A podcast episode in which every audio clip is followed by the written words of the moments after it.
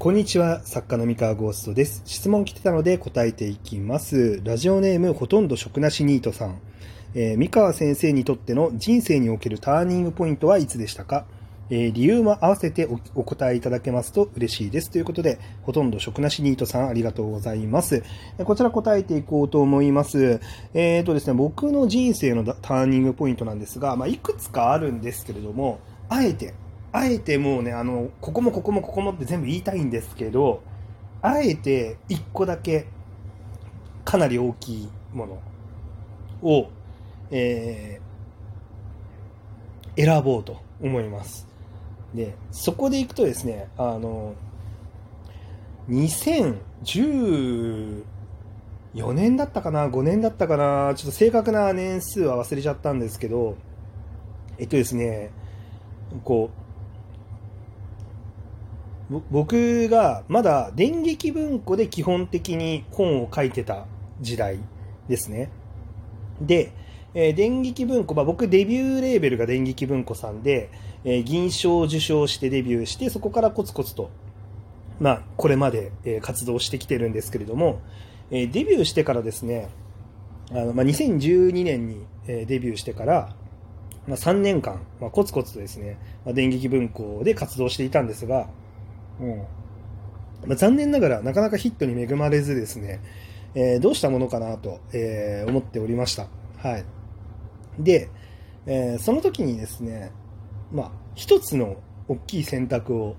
えしたんですね。うん。あの、電撃文庫だけでこのまま書き続けるか、えいろんなレーベルの、まあ、いろんな編集者さんと仕事をして、えなんか、いろいろとやってみるかっていう、まあ、この選択に、こう、迫られたと。うん、どうしようかなと。要は手を広げるか、えーしっかりと今まで通りの、えーやり方を繰り返して、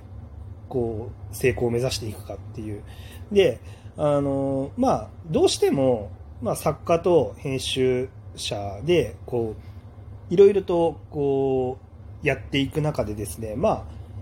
この二人の組み合わせだと煮詰まっていってしまって、これ以上がなかなか見つけられないなっていうところに、まあ、なるってことが、まあ、あるんですよね。あの、まあ、議論が、あの、煮詰まっていってしまうというか、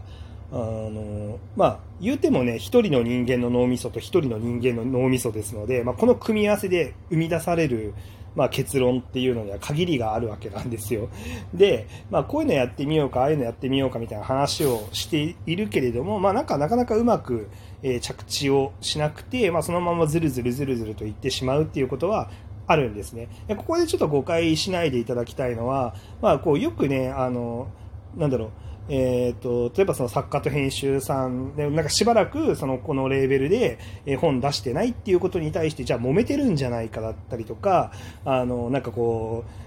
こうクビになされたんじゃないかとかなんかそういう憶測で話す人とかももしかしたらいるかもしれないんですけどあのそういうことってあんまりなくてあの、まあ、お互い社会人なんでそんなあのあんまりそういうなんか分かりやすいこうことっていうのはなくて意外とね。うんまあ、まあ人によってはそういう本当に揉めてるとかもあるかもしれないんですけど、まあ、少なくとも僕はそうじゃななかったんですよね。ただ、あの現実問題として、その2人での組み合わせの、その僕と当時の、えー担当さんのこう組み合わせで、えー作れるものっていうのに、まあ、なんか行き詰まりが起きてしまったんですよ。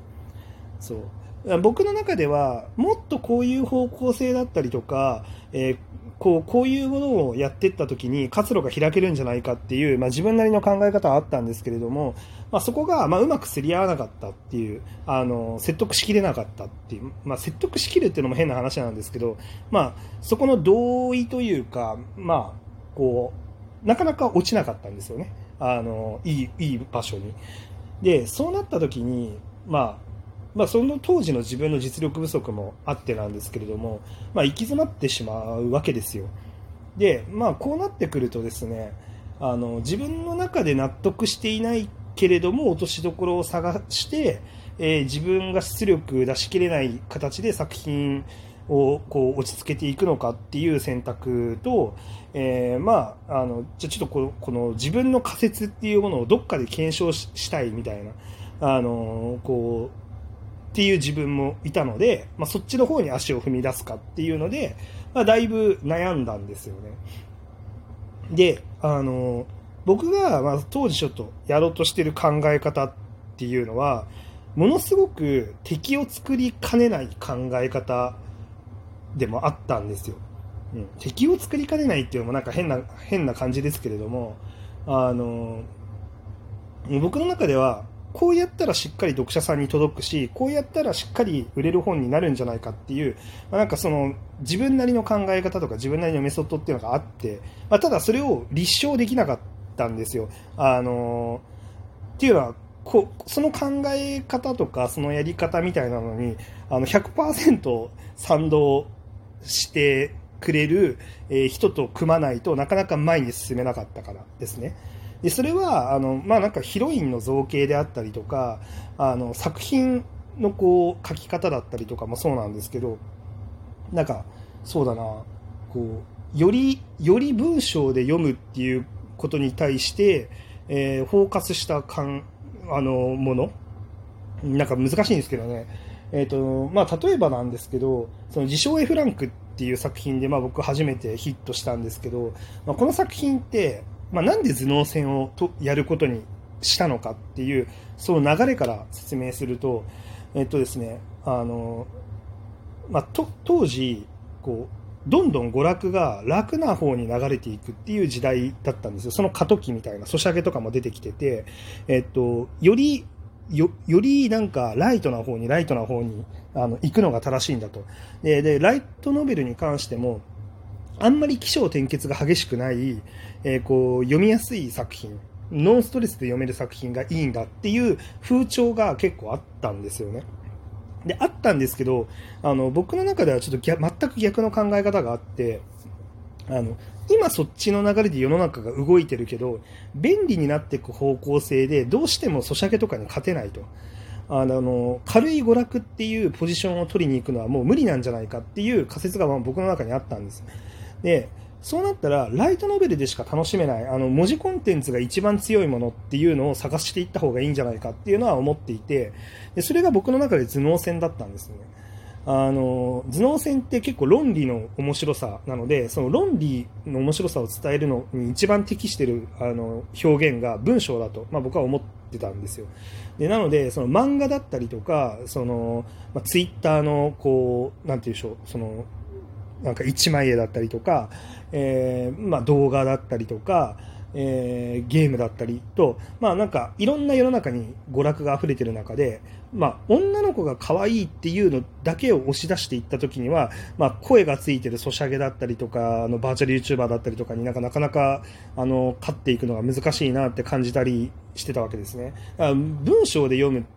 読んだ時に面白いっていう感覚っていうのを、まあ、一番にあの出していけば、まあ、買う価値というかもうこれを買うしかないよねっていう価値が生まれるんじゃないかなみたいな考え方があってでそれをなんかうまく実証こうしたかったんだけどなかなか機会に恵まれなかったんですよ。でで、まあ、なんでその考え方が敵を作りかねないかっていうと、まあ、その時のあの時代、そのライトノベルっていう業界の潮流に反する考え方だったからなんですよね。まあ、やっぱり当時っていうのは、あラブコメ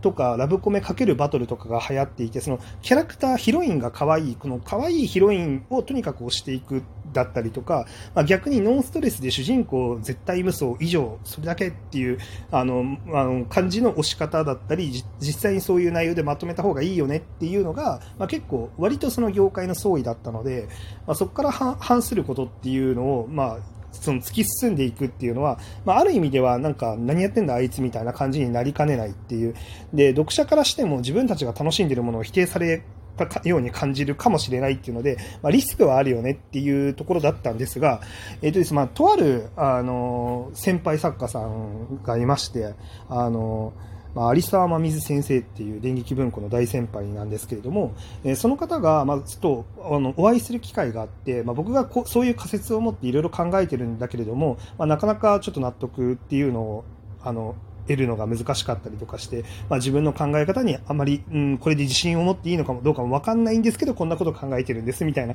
話をした時にですね、まあ、ものすごくそれに対して面白いと言ってくださって、あの、すごい面白い考え方をしているから、あの、ぜひ、その、突き進んでほしいと、その考え方で。で、えー、他のことは一切考えない方がいいと。あの、他の人にどう思われるとか、あの、なんだろう、えー、まあ、かっこいい見え方を、あの、するかどうかとか、なんかそういう雑念にとらわれずに、その、自分が正しいんじゃないかっていうその仮説を、もう、とにかく、あの、試した方がいいと。あの、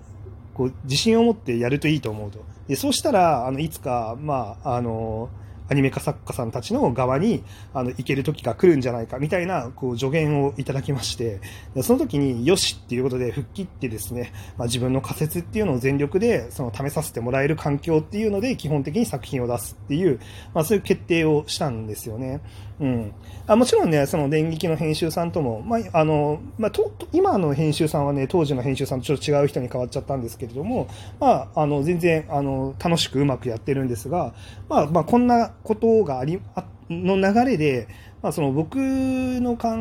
えとか、僕がこういう仮説を試したいんだけどっていう時に、まあ、割と、あ全然いいと思うよ、やってみようっていう感じに乗ってくれる人と、まあ、あの、多く、本を出すようになってったっていう感じですね。だからその、その大先輩、すごい方に、まあ、あの、その考え方、まだ結果も出てないうちにね、うまくいってた時の僕じゃなかったんで、あの、なのにもかかわらず、その考え方面白いし、やってみたら、いいと思うっていうところで背中を教えても、押してもらえて、まあ、それで、まあ、やった結果、まあ、今こうしてありがたいことにヒット作をたくさん出せるようになっているということで、まあ、すごい感謝してるし、まあ、あそこがターニングポイントだったなっていうふうに、まあ、思っております。はい。というわけで、今日の話は以上でございます。こんな感じで質問を受け付けてますので、よろしかったら、お便りや質問箱に投げてみてください。それでは。